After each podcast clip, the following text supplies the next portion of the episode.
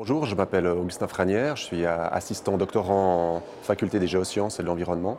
Et je viens de terminer une thèse à cheval entre euh, sciences de l'environnement et philosophie politique sur les relations entre liberté individuelle et protection de l'environnement.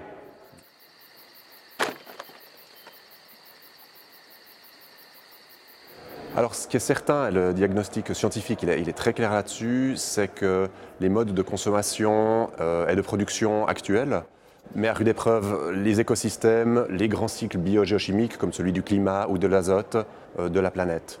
Peut-être le meilleur indicateur de cela, c'est la fameuse empreinte écologique. L'ensemble de la population euh, humaine sur la planète consomme les ressources d'une planète et demie. Donc nous avons dépassé la biocapacité de la planète. Mais il y, a, des grandes divergences d'un pays à l'autre. Pour la Suisse, on est à 5 à peu près.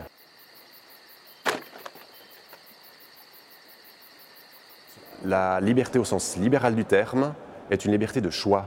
Plus nous avons de choix à disposition, euh, plus nous sommes libres.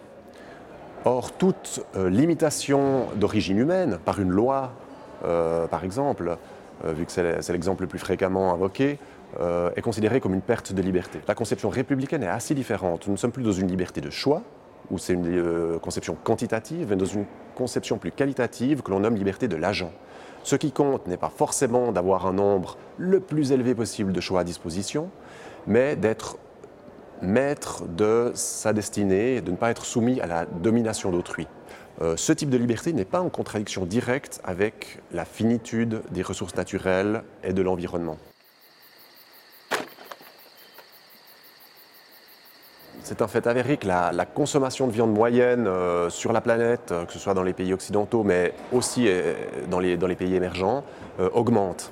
Or, la production de viande, donc par l'élevage, en particulier l'élevage industriel, est responsable de entre 14 et 18% en fonction des sources des émissions de gaz à effet de serre de l'humanité. C'est extrêmement élevé, c'est plus que l'ensemble des transports, qui eux sont responsables de 13% des émissions de gaz à effet de serre. On sait que la viande rouge a un impact beaucoup plus fort que la volaille, par exemple.